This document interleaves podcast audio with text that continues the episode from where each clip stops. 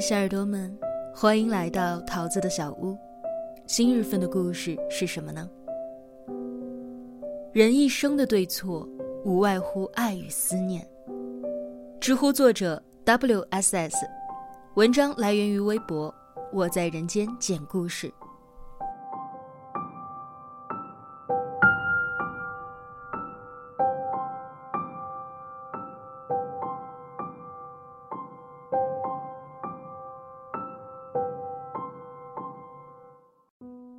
大小家从八二年开始和我家做邻居，单位几次随着施工搬迁，我们住的营房家属区也跟着动迁，也算是缘分。每次搬迁完，他家都离我家不远，有时直接对门，有时隔了一家，最远一次也不会超过三家。自然而然，我们俩从记事开始变成了基友。每次去他家浪，他爸头都不抬。紧紧地盯着桌上的书卷，像是生怕漏了一个字。偶尔躯干会有一点晃动，也是端起茶杯深呷一口。顷刻间又恢复了蜡像的模样。但不得不说，他爸真的很帅，有那个年代罕见的一米八身高，长着独特眼角上翘的丹凤眼，鼻梁高耸而又笔直，薄薄的嘴唇显得寡恩而又深邃。我一个小屁孩，都隐约感觉到这个叔叔长得真好看。他的妈妈跟他爸截然相反，矮小敦实的身材，脸庞大的像个面盆，可偏偏鼻子又是短小，还有一点点冲天鼻孔。虽然基友的妈妈不好看，可我却更喜欢她。无他，阿姨对我非常热情，恨不得端出家里所有的糖果。还兴致盎然地跟着我们一起游戏。那个时候萌蠢无知，感觉基友父母的组合怪异，却不知如何形容。换现在来看，用“不搭”二字最贴切。回去问我妈，基友的爸妈为什么感觉怪怪的？我妈总是啐我一口：“小孩子家家的，哪儿那么多感觉？”富有跟我爸叹息一声。只言半语几句，只言半语累积下来，我大概知道了基友父母的故事。他爸是中专毕业来到单位的，那个年代算是很高的学历了，再加上身材颀长，面如冠玉，引起了小小的轰动。他爸出来时，阳光灿烂，唇边总含着和煦的微笑，爱帮着食堂师傅。摆弄那台老是飘起雪花的黑白电视机，也每每就着大字不识的工班老师傅们相应，一笔一捺地写出封封家信。来的第二年，他就提名并几乎全票做了单位的团支书。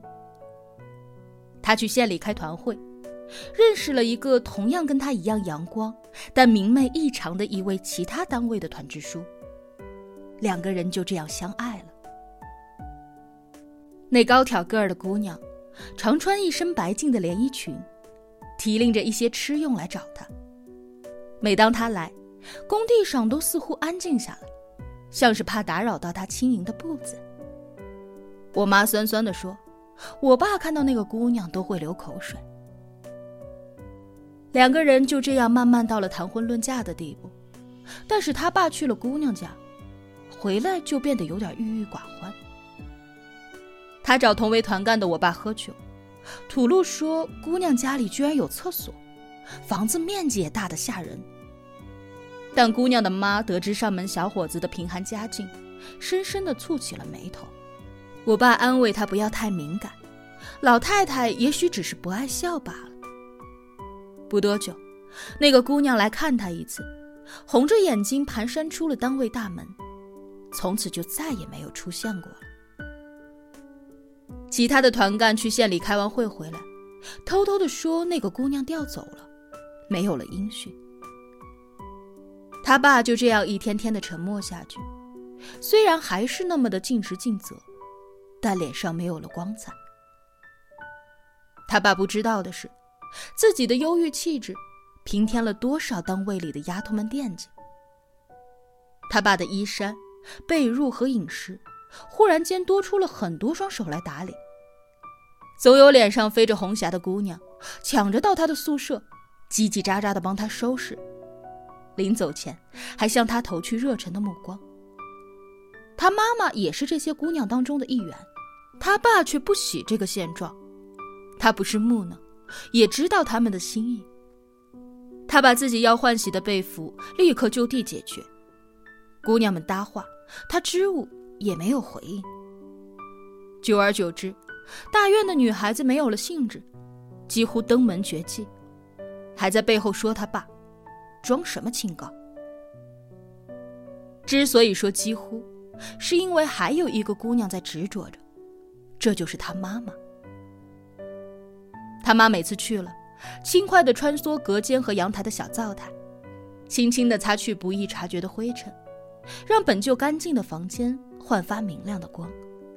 他妈也从不打扰他爸，做完家务之后，裁好和改刀完自己带来的蔬菜、排骨，打个招呼，就落落大方的去了。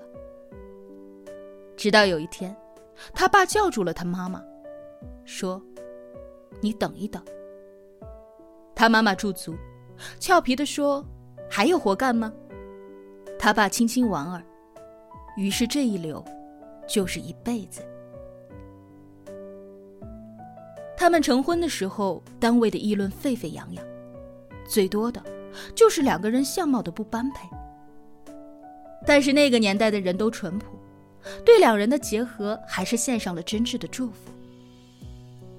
我看到了他们床头的结婚照，他爸恬然淡泊，他妈笑颜如花，紧紧的勾住身边丈夫的臂膀，像是勾住了针吧。平淡的日子慢慢过了下去，之后就有了基友。与很多的家庭有了孩子，母亲都把爱给了孩子不同，在这个家，基友自嘲就是垃圾堆里捡回来的。饭桌上的菜肴，他爸只要稍稍皱眉，或者下筷少了一些，他妈妈便立即起身重新炒过一道新菜。基友偶尔抱怨不好吃。他妈就拿筷子的尾巴敲他的后脑勺，说：“有菜有肉的，你还要啥？要不给你一把猎枪，你自己打点野味回来下饭得了。”他爸值班的日子，他妈妈都会牵着他的小手，去送中饭和晚饭，刮风下雨也从不间断。基友却很是讨厌去自家爸爸的办公室，里面只有资料和文具，一点都不好玩。他妈妈说：“你爸看到你高兴，基友腹诽，暗想自己去了，老爸正眼都没有瞧过自己几眼，何来的高兴？”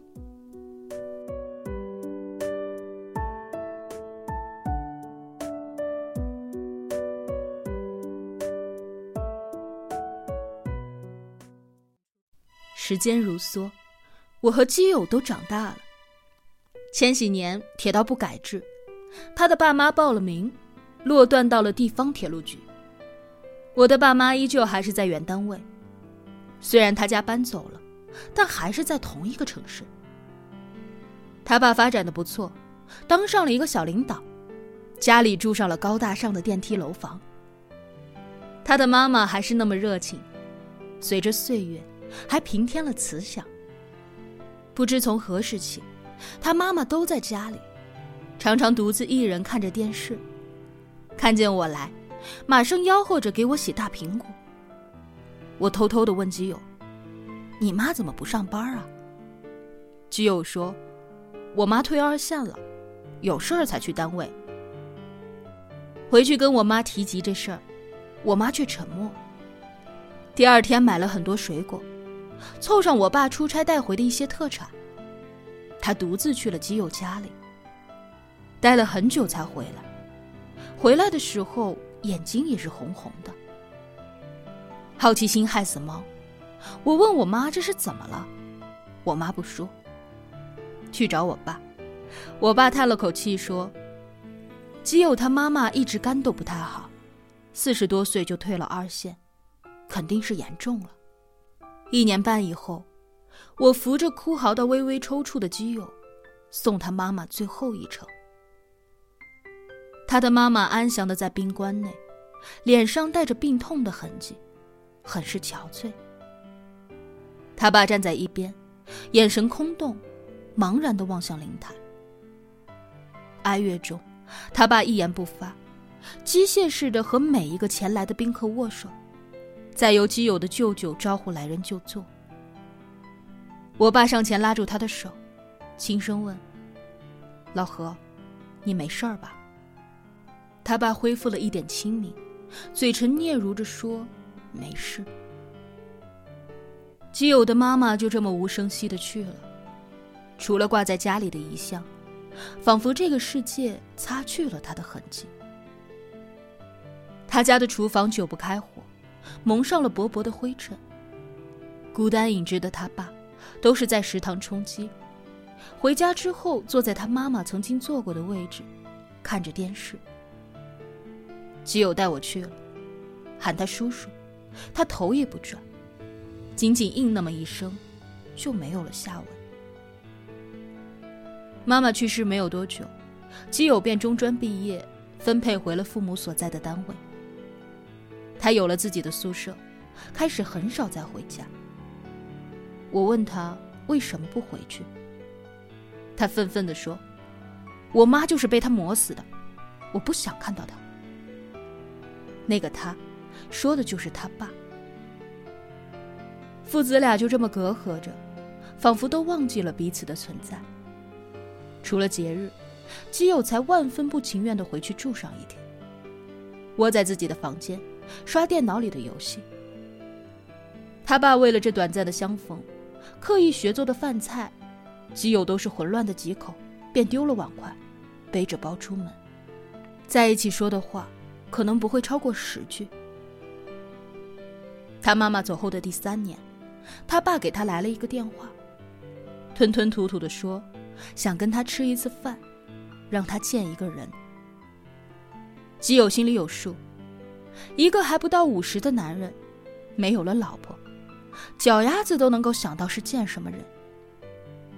但是万万没有料到的是，饭局在座的阿姨，自我介绍，便是二十多年前的那一位团支书。基友冷眼看着父亲和那位曾经的团支书。这么多年过去，居然还如单位里的八卦一样，看起来那么般配，像一对璧人。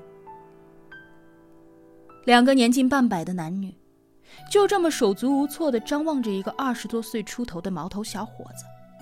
基友在席中的第一句话，也是最后一句话是：“我没有意见。”便转身出了饭店的大门。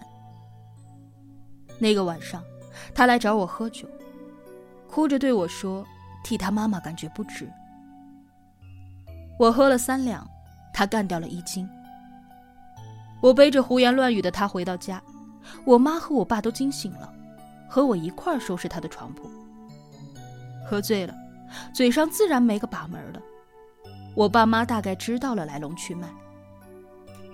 第二天早上，我妈给他做了粥。婉转的提醒他，家里的几套房子，看是不是要提前把户主改一改。基友说：“谢谢阿姨，但他不稀罕。”就在那个月，基友他爸和初恋去领了结婚证。基友更是不回家了，他交了女友，过上了自己的小日子。他爸有电话进来，他都挂断。在单位里面偶然相见。也形同陌路。他和他爸的再次共处一室，是在病房。是那个阿姨给基友打的电话，告诉他，他的父亲病了，想看看他。